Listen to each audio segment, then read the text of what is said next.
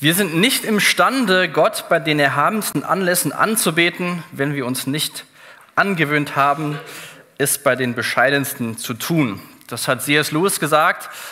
Und Weihnachten, die Weihnachtsgeschichte und Advent ist ja eine Sache, die kommt jedes Jahr wieder. Man weiß vielleicht sogar, welcher Text kommt und die Geschichte. Und ich will gar nicht sagen, dass das, was äh, an Weihnachten passiert war, was Gewöhnliches ist. Aber ich glaube, es kann für uns was Gewöhnliches sein werden und man geht so durch diese Jahreszeit und ja, es kommt das und das erste Kerze brennt und zweite Kerze brennt und dann liest man die Geschichte und dann gab es die Hirten, es gab die Weisen von letzter Woche, es gibt Maria und Josef.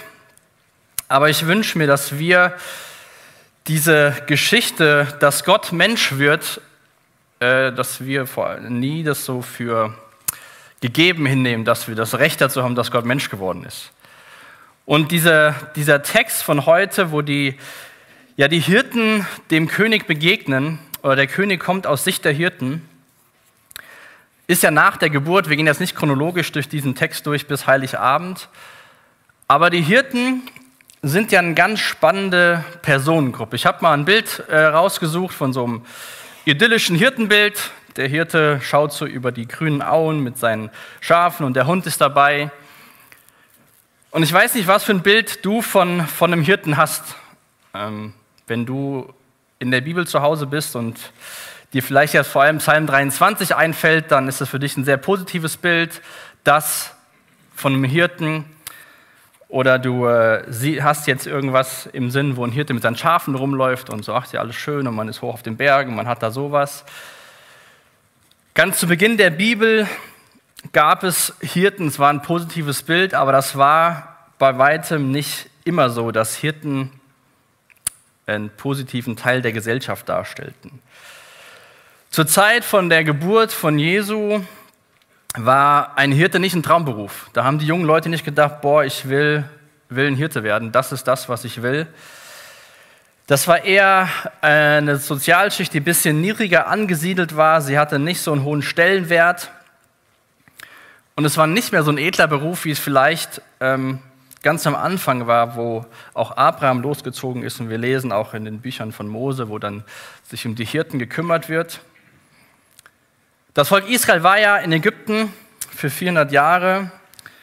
Und da haben sie auch neue Sachen kennengelernt. Ähm, man konnte Sachen anbauen.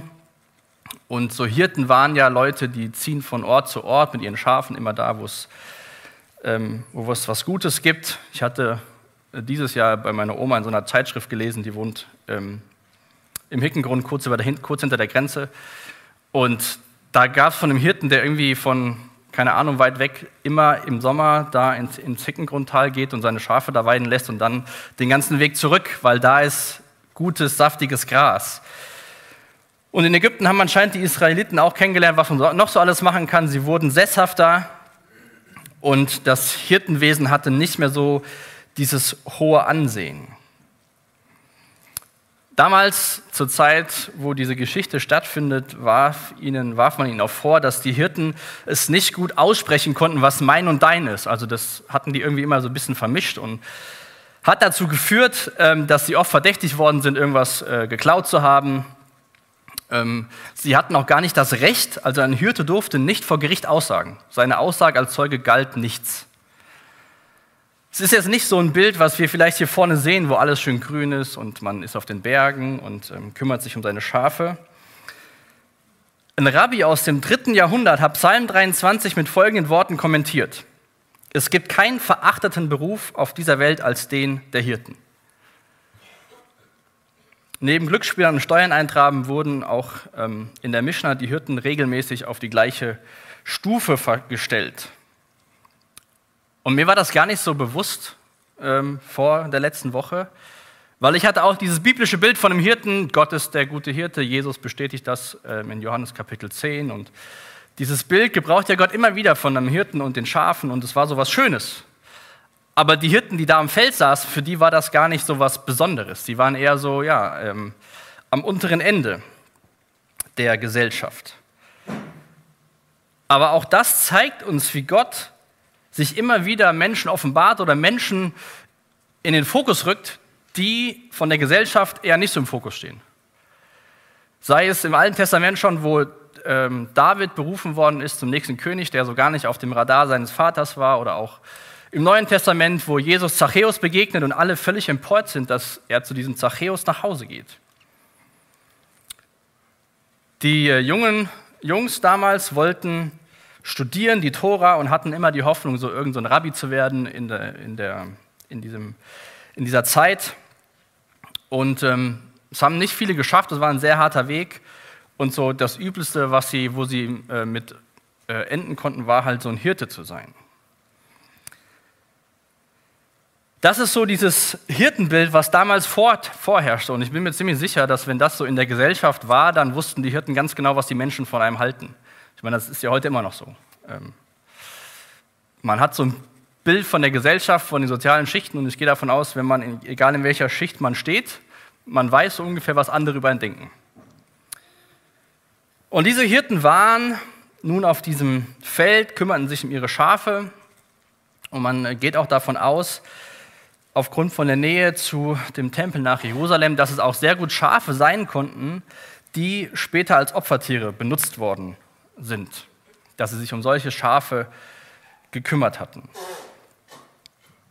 Und dann stellt euch mal diese Szene vor, die Hirten sind da auf dem Feld, die Henrike hat das eben vorgelesen, die waren ihre Herde draußen am Feld. Ich lese nochmal ab dem zweiten Teil ab Vers 8. Als sie in jener Nacht bei ihren Tieren Wache hielten, stand auf einmal ein Engel des Herrn vor ihnen und die Herrlichkeit des Herrn umgab sie mit ihrem Glanz. Sie erschraken sehr. Ich sehe euch jetzt gar nicht mehr. Und die Hirten waren nachts da drin, auf diesem, nicht da drin, auf diesem Feld. Und dann kommt so ein Engel und ein extrem helles Licht zu einer Gesellschaftsgruppe, die nicht anerkannt ist, die draußen umherzieht wo Menschen so ein bisschen mit Verachtung drauf geschaut haben. Zu dieser Personengruppe kommt der Engel des Herrn. Und diese Herrlichkeit des Herrn umgibt sie. Es war überhaupt nicht was Gewöhnliches, überhaupt nichts, womit die Hirten jemals gerechnet haben. Und auf einmal kommt da diese, dieser Glanz, diese Herrlichkeit. Und im Lukasevangelium kommt zum dritten Mal der Engel und spricht mit Menschen über die Geburt des Messias beziehungsweise einmal zu Zacharias über die Geburt des Johannes, dann zu Maria und jetzt hier zu den Hirten. Zu diesen Menschen, die außerhalb der Gesellschaft stehen, macht sich Gott auf den Weg und verkündet ihnen zum ersten Mal die frohe Botschaft, dass Jesus Mensch geworden ist. Diese Herrlichkeit sieht man auch im Alten Testament schon, als Mose beim Dornenbusch ist oder auch in der Stiftshütte. Das Feuer, was das Volk Israel in der Nacht durch die Wüstenwanderung gebracht hat und auch später im Evangelium, wo Jesus auf dem Berg der Verklärung war. Dieser Engel kam nicht alleine, der kam in so einem hellen Licht. Und es ist, glaube ich, ganz gewöhnlich, dass wir hier lesen, sie erschraken sehr. Warum geht Gott zu diesen Hirten? Warum schickt Gott einen Engel zu diesen Hirten und verkündet ihnen diese frohe Botschaft? Gott will, dass alle Menschen, da sehen wir auch hier in dem Text, das ist nicht nur eine Botschaft für die Hirten, sondern eine Botschaft für die ganze Welt, sich diesen, diesen Menschen zu offenbaren, die nicht irgendwie man gewöhnlich dafür achten würde, die Ersten zu sein, von denen man von der Königsgeburt berichtet. Und was sagt der Engel zu ihnen in Vers 10 in Lukas Kapitel 2? Ihr braucht euch nicht zu fürchten, ich bringe euch eine gute Nachricht, über die im ganzen Volk große Freude sein wird. Ihr braucht euch nicht zum Fürchten. Auch das sehen wir zum dritten Mal im Lukas-Evangelium. Das sagt der Engel bei Zacharias, das sagt er bei Maria und auch hier bei den Hirten. Man könnte fast meinen, äh, aus Hab keine Angst beim ersten Weihnachten ist bei uns frohe oder gesegneter Weihnachten geworden. Das war so diese Botschaft der Engel, habt keine Angst. Dieses Licht, diese, was euch da erscheint ist, habt keine Angst. Und vor der Geburt von Jesu gab es ja 400 Jahre Stille zwischen Gott und seinem Volk. Und die Menschen im Tempel, die Pharisäer und die ähm, religiösen Führer, waren vielleicht eher die Menschen, die damit gerechnet haben, wenn Gott mal wieder redet, dann sind wir die ersten Ansprechpartner. Weil wir sind ja hier im Tempel, wir machen ja alles, wir haben alles im Blick. Wir sagen den Menschen, was sie zu tun haben. Und Gott entscheidet sich, diese frohe Botschaft diesen Hirten zu geben. Es war die erste Aussage gegenüber Außenstehenden, die nichts mit der Familie zu tun hatten. Ich habe mir einen Satz aufgeschrieben, der Mensch hat nichts zu befürchten, wenn Gott in Gnade handelt. Und ich glaube, das ist ganz wichtig zu verstehen, auch je nachdem, welches Gottesbild du hast, dass wenn Gott in Gnade handelt, brauchst du dich nicht zu fürchten. Dass Jesus Mensch geworden ist, ist quasi die Gnade auf dem Klimax, dass er seinen Sohn schickt, um die Menschheit zu erlösen. Ihr braucht euch nicht zu fürchten, habt keine Angst, weil ich bringe euch eine gute Nachricht, über die im ganzen Volk große Freude herrschen wird.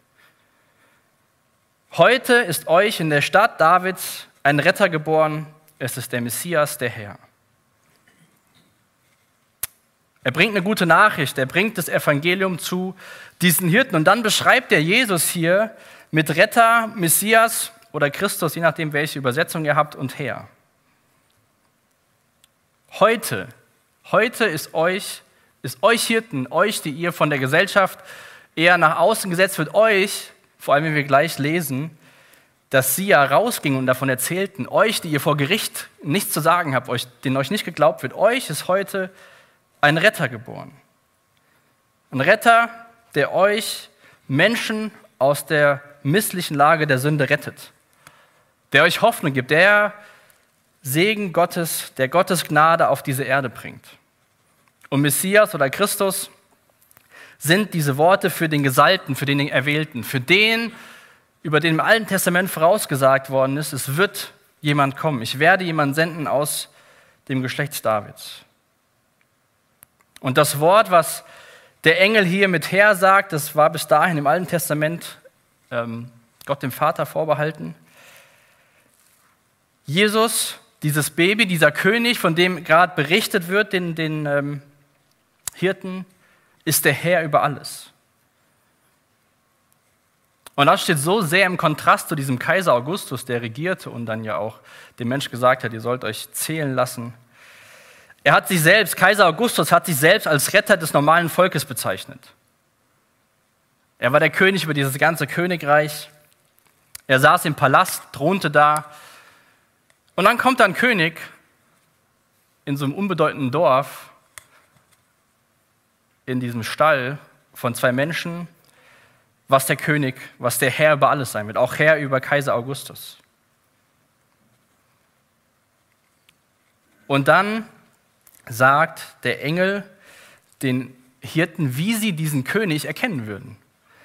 Weil wenn du oder ich von der Geburt von einem König hörst, ich meine, manchmal kommt das ja im Fernsehen, wenn die königlichen Häuser ein Kind bekommen, dann gibt es sehr viele Nachrichtensender und TV-Sachen und alle sind da und dann kommt das Kind und wird präsentiert.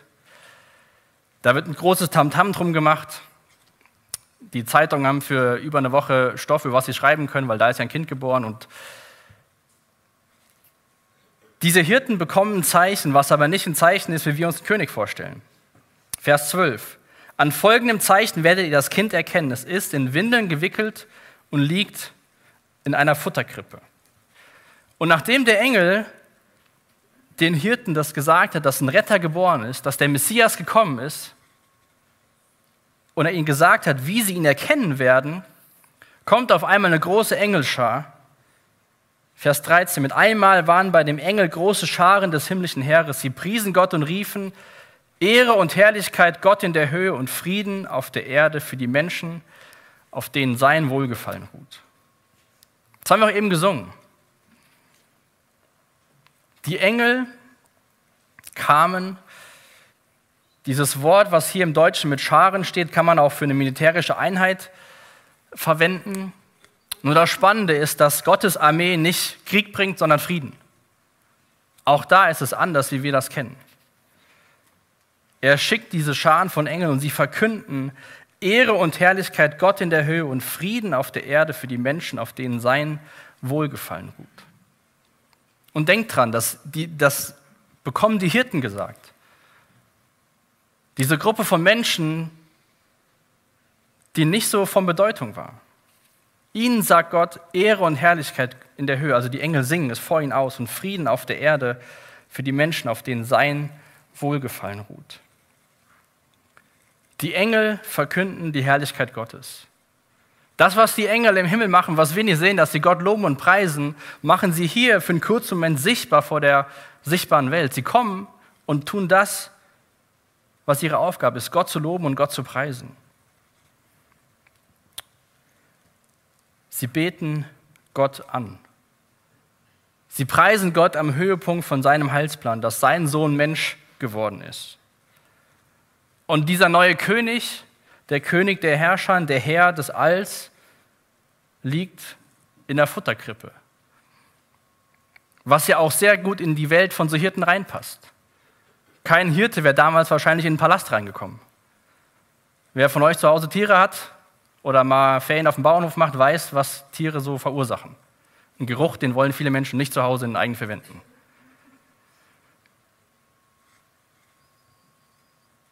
Er gibt ihnen Zeichen, er sagt, wo sie den König finden werden, da, wo sie auch hinkommen können.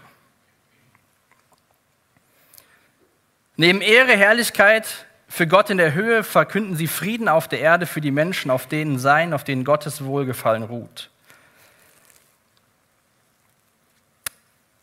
Der Wohlgefallen Gottes geht auch von Gott aus. Die Hirten haben ja nicht gesagt, ja, wir brauchen das jetzt, wir verdienen das.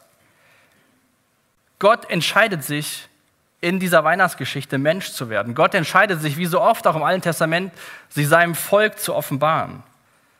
Seine Hand wieder auszustrecken, zu sagen, kommt wieder zurück. Das lesen wir ganz oft im Alten Testament, wie das Volk sich beklagt, Gott seine Hand ausstreckt, das Volk wieder andere Wege geht. Es ist nicht automatisch, dass du Gottes Frieden in deinem Leben hast.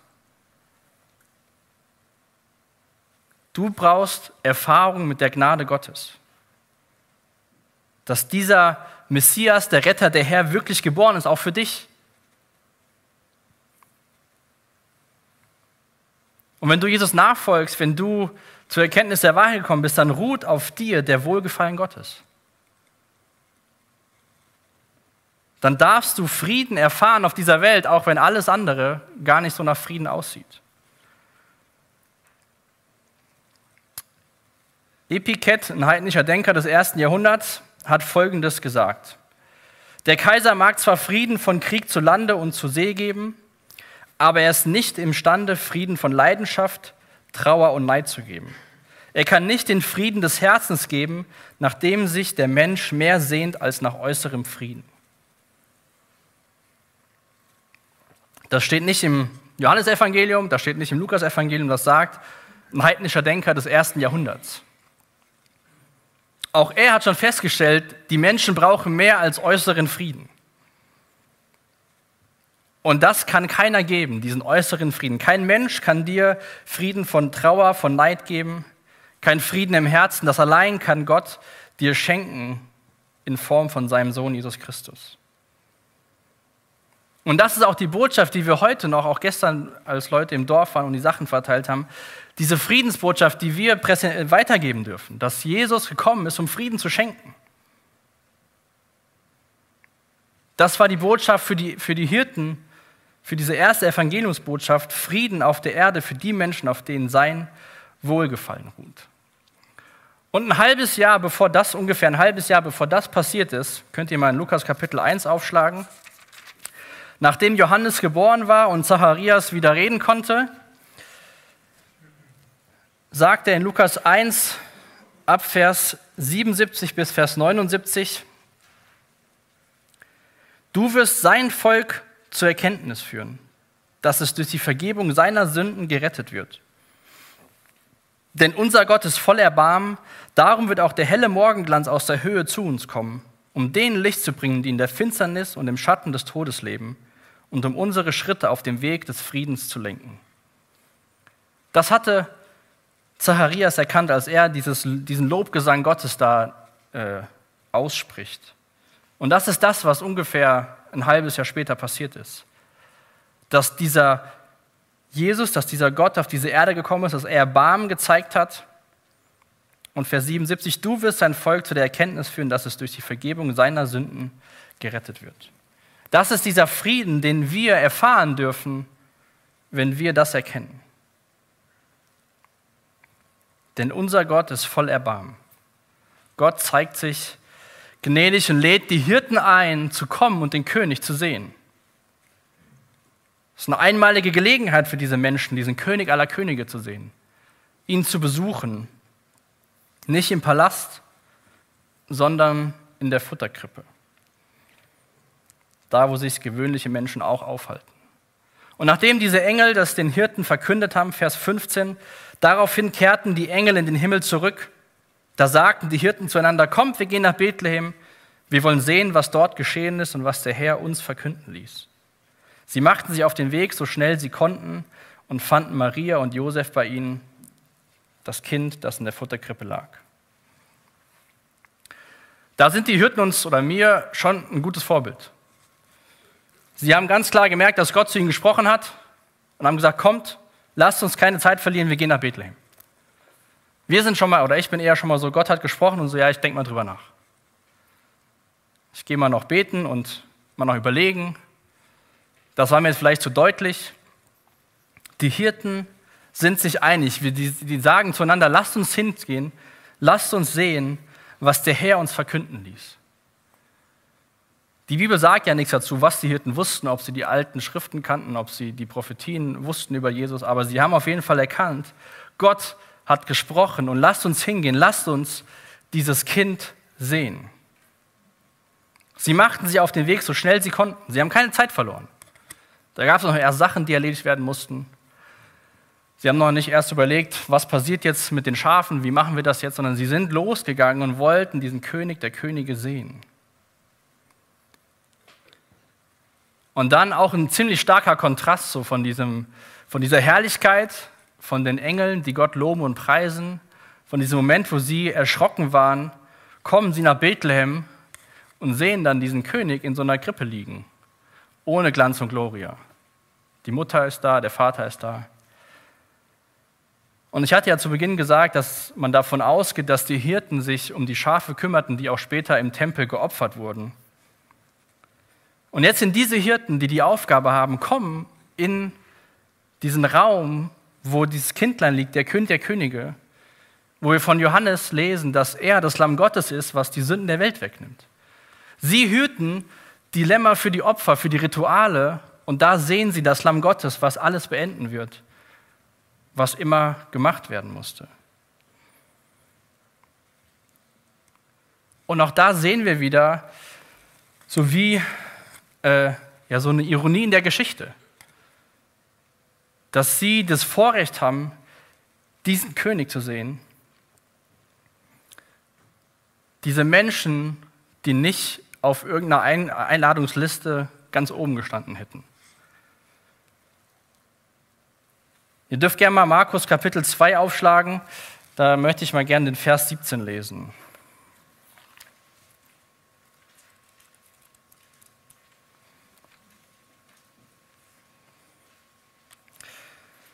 Da hat Jesus Gemeinschaft mit Zolleinnehmern und Sündern.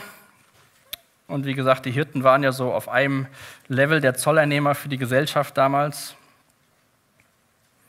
Die Pharisäer haben sich natürlich wieder aufgeregt. Und Jesus sagt in Vers 17, Jesus hörte das und entgegnete ihnen, nicht die Gesunden brauchen den Arzt, sondern die Kranken. Ich bin nicht gekommen, um Gerechte zu rufen, sondern um Sünder. Und auch das zeigt Jesus, das zeigt Gott in dieser Weihnachtsgeschichte dass er sich diesen Hirten offenbart, sie einlädt zu kommen und den König zu sehen. Auch da hat Jesus als Kind schon Gemeinschaft mit denen, wo die Pharisäer sich später darüber aufregen.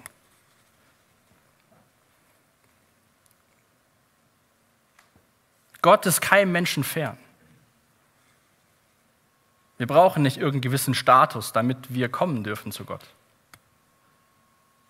Vielmehr lesen wir in der Bibel, wenn wir denken, wir hätten einen Status, um uns Gott zu nähern, dass wir ein Recht darauf hätten, das ist, sind meistens die Menschen, die Jesus sehr, sehr stark konfrontiert. Es war ein Geschenk für diese Hirten und ich hoffe, dass, es, dass wir es immer noch als Geschenk ansehen, dass Gott Mensch geworden ist. Und diese Hirten sehen das und dann in Vers 17, nachdem sie es gesehen hatten, erzählten sie überall, was ihnen über dieses Kind gesagt worden war. Und alle, die mit den Hirten sprachen, staunten über das, was ihnen da berichtet wurde. Maria aber prägte sich all diese Dinge ein und dachte immer wieder darüber nach.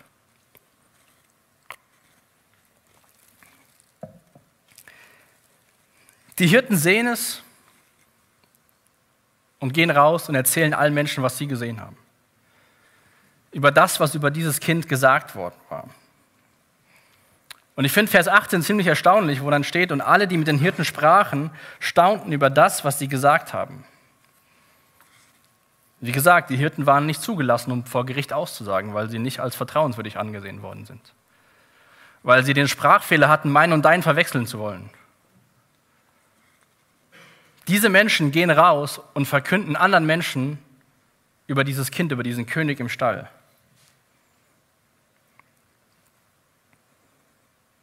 Ich weiß nicht, was die Hirten gedacht haben. Vielleicht haben sie sich super gefreut und gesagt, wir, das hätten wir uns niemals vorstellen können. Wir erzählen das sofort allen Menschen, waren total begeistert, dass sie mit hineingenommen worden sind, diese Botschaft zu verkünden. Das lesen wir nirgendwo. Das sind nur Gedanken, die ich mir so gemacht habe. Aber das muss sie, für, für die Hirten schon was Erstaunliches gewesen sein. Dass sie das sehen durften, dass sie die Menschen waren, die anderen davon erzählt haben. Dass es nicht die Menschen waren, die ganz am Ende mal irgendwann was davon gehört haben. Übrigens, da ist was passiert, nur dass ihr es auch gehört habt. Sie waren diese ersten Botschafter Gottes von der guten Nachricht. Und auch wir dürfen Botschafter von der guten Nachricht sein, auch Bildlich gesprochen, wenn wir einen Sprachfehler haben. Wenn wir uns fragen, was soll ich denn sagen, glauben die Leute mir überhaupt? Gott hat diese Hirten gerufen, zu sehen, zu gucken und dann davon zu erzählen. Und die Reaktion war nicht, ihr seid doch die Hirten, euch glaube ich nicht, ihr könnt nicht richtig reden, ihr stinkt, geht mal wieder zu euren Schafen. Die Menschen haben angefangen darüber zu staunen, was ihnen berichtet worden ist. Und die Mutter von dem König aller Könige, was macht sie? Maria aber prägte sich all diese Dinge ein und dachte immer wieder darüber nach. Ihre Weihnachtsgeschichte, Marias Weihnachtsgeschichte, fängt in Lukas Kapitel 1 an, Vers 28, wo der Engel kommt und sagt, sei gegrüßt, du Begnadete des Herrn. Dann gibt es die Notwendigkeit, nach Bethlehem zu ziehen, mit, mit Josef sich eintragen zu lassen in Listen. Sie trägt dieses Baby im Bauch, macht sich auf die Reise, bringt das Baby so zur Welt. Ich meine, sie hat ja keinem geschrieben über Instagram, hier, mein Baby ist geboren, seht mal alle her, kommt mal her. Oder mal eben eine Nachricht in die Familiengruppe, ihr dürft jetzt mal alle kommen, das Baby gucken und dann wieder gehen. Wir lesen nichts darüber, wie Maria sich was Maria und Josef so gedacht haben, als die Hütten auf einmal anklopfen und sagen, uns wurde gesagt, wir sollen mal bei euch gucken. Natürlich hatte sie viele Sachen, über die sie nachdenken musste. Sie war die Mutter des Sohn Gottes. Sie ist mit ihrem Mann nach Bethlehem gegangen. Sie war die Frau, die neben der Grippe saß, dessen Kind die Welt verändern wird. Sie war die Mutter, wo die Hirten die äh, Mitteilung bekommen haben, dass in Vers 11 in Lukas Kapitel 2, heute ist euch in der Stadt Davids ein Retter geboren, der Messias, der Herr. Sie aber prägte sich diese Dinge ein und dachte immer wieder darüber nach. Ganz unterschiedliche Reaktionen auf die Geburt von Jesus. Die Hirten gehen hin, schauen und verkünden es Leuten. Andere Menschen kommen ins Staunen, weil sie von den Hirten hören, was geschehen ist. Und Maria denkt darüber nach, versucht es alles irgendwie vielleicht zu begreifen und prägt sich diese Dinge ein, was so passiert ist. Gott hat sich offenbart. Gott hat sich der Menschheit offenbart. Gott hat sein Wort gehalten aus dem Alten Testament. Er hat sein Wort gehalten, was Maria verkündet worden ist, und er hat auch sein Wort gehalten, was er den Engeln hat, den Hirten hat sagen lassen durch die Engel.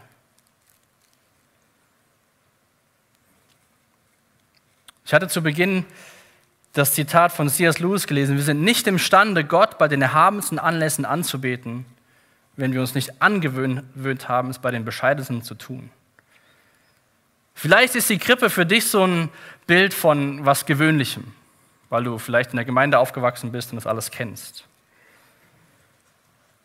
Aber diese Hirten, für sie war es ganz Besonderes. Und ich wünsche mir für uns, dass, ja, dass wir das wirklich als eine Ehre, als ein Geschenk ansehen, dass wir Gott kennen dürfen und ihn auch sehen dürfen, wie er heute noch in unserem Leben wirkt.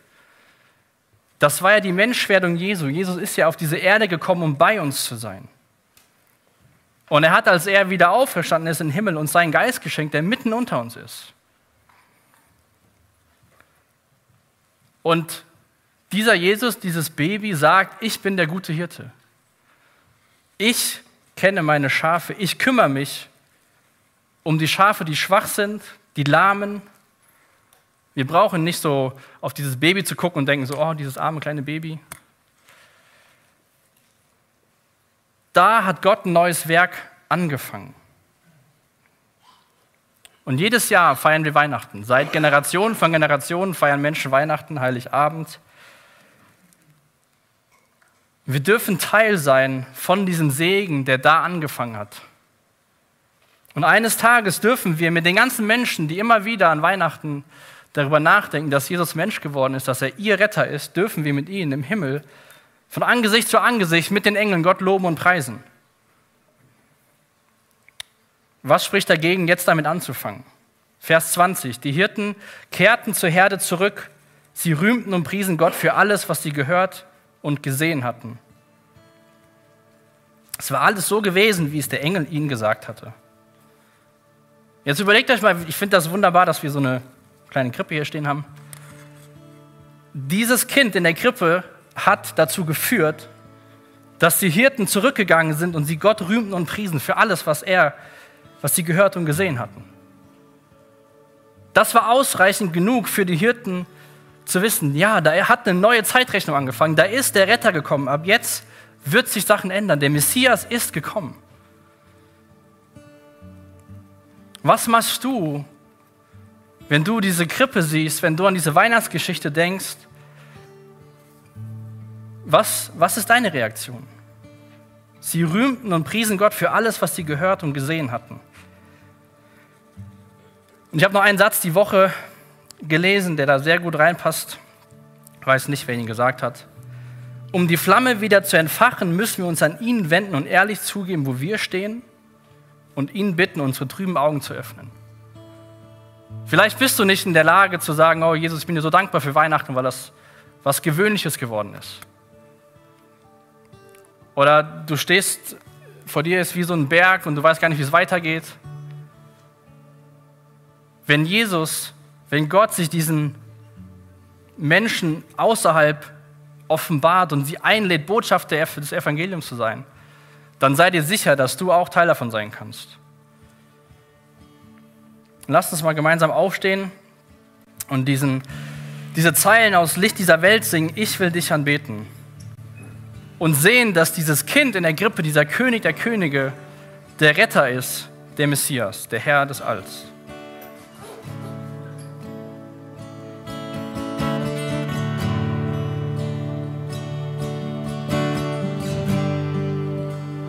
dich will ich anbeten, will mich vor dir beugen, will dir sagen.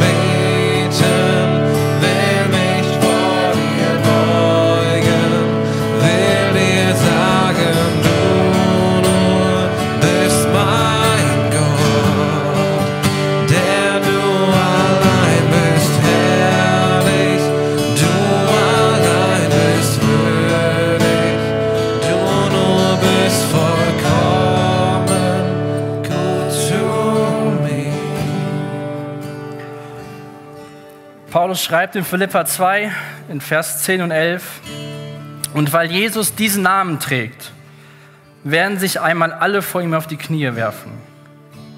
Alle, die im Himmel, auf der Erde und unter der Erde sind. Alle werden erkennen, dass Jesus Christus der Herr ist und werden damit Gott dem Vater die Ehre geben. Da steht nicht, und alle Christen und alle, die Jesus kennenlernen, alle werden erkennen, eines Tages werden alle Menschen erkennen, dass das, was in Lukas 2, Vers 11 steht, dass Jesus, der Retter, der Heiland, der Herr geboren ist, alle Menschen werden es eines Tages erkennen. Und die Hirten haben es in der Grippe erkannt. Manche Menschen erkennen es vielleicht am Kreuz. Wo stehst du heute Morgen? Diese Zeit von Krippe bis Kreuz hat Jesus gezeigt, wie er Gott mit uns ist, wie er Immanuel ist. Er hat mit den Menschen gelebt, er hat seine Jünger eingeladen, hat ihnen Dinge beigebracht und hat sie ausgesandt in die Welt, um Gemeinde zu gründen, Gemeinden zu bauen. Und wir, die wir nachfolgen, erwarten seine Wiederkunft.